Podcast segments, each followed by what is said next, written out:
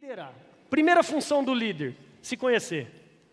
Saber aonde o seu barbante estoura. É difícil para dedéu isso. E como é difícil. Você se olhar no espelho e falar: nossa, isso está sendo repetido porque o problema é comigo. Número dois, comunicar-se com eficiência. O que é comunicar? Falar bastante? Não, saber ouvir. Se comunicar. Líder bom tem que ser um perito em comunicação. Tem que ser bom. Número três, dar e receber retorno, feedback.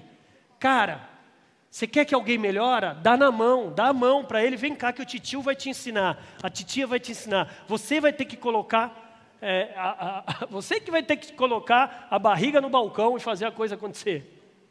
Número quatro, função de um líder, motivar a sua equipe, sem medo nenhum.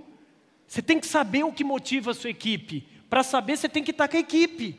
Às vezes o que motiva um não motiva o outro. Motivar é a parte do líder, sim senhor, sim senhora. Número 5, influenciar pessoas para resultados. Você vai ter que ser a referência. Jesus Cristo era um carpinteiro.